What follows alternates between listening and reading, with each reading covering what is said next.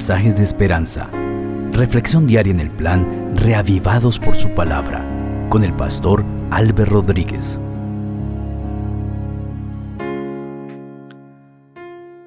Que nuestro Padre Celestial te conceda su bendición en este día.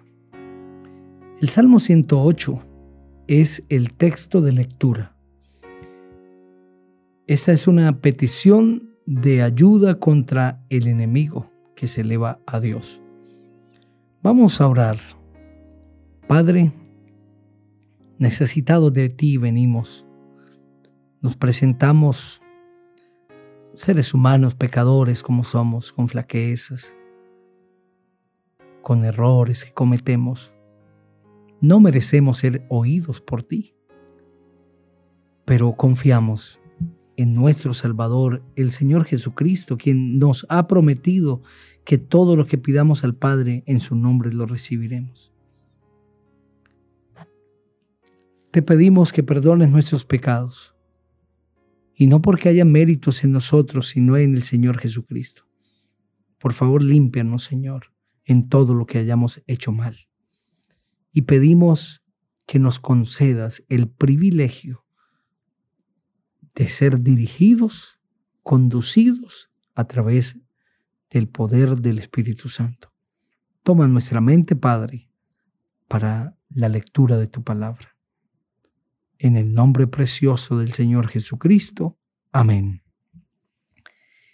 El Salmo 108 dice así, Mi corazón, Dios, está dispuesto. Cantaré y entonaré salmos esta es mi gloria. Despiértate, salterio y arpa, despertaré al alba. Te alabaré, Jehová, entre los pueblos, a ti cantaré salmos entre las naciones. Porque más grande que los cielos es tu misericordia y hasta los cielos tu fidelidad. Exaltado sea Dios sobre los cielos y sobre toda la tierra sea enaltecida tu gloria para que sean librados tus amados. Salva con tu diestra y respóndeme. Dios ha dicho en su santuario, yo me alegraré, repartiré a Siquem y mediré el valle de Sucot. Mío es Galaad, mío es Manasés, y Efraín es la fortaleza de mi cabeza, Judá es mi legislador.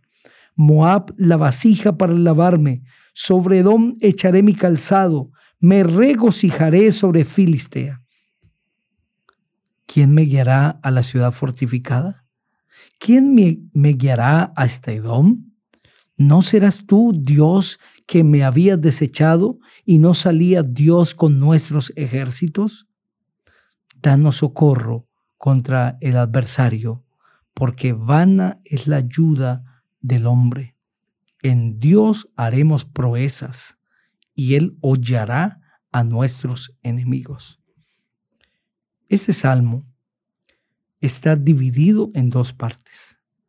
La primera de ellas entre los versos 1 al 5 y la segunda entre los versos 6 al 13.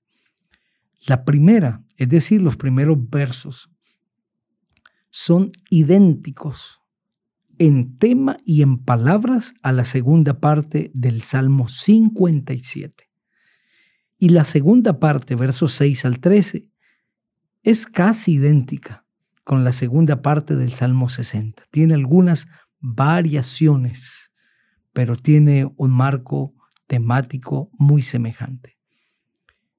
El salmista inicia, mi corazón Dios he dispuesto, cantaré y entonaré salmos esta es mi gloria.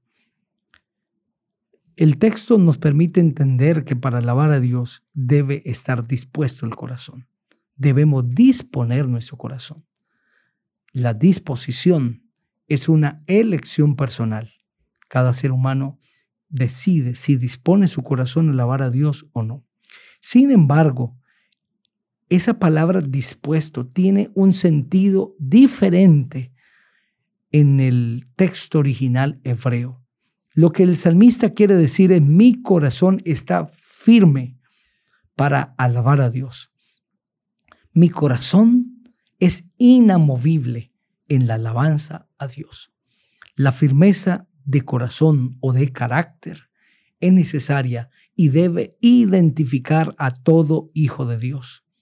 La firmeza de carácter debe acompañar la experiencia de un ser humano que anhela hacer la voluntad de Dios.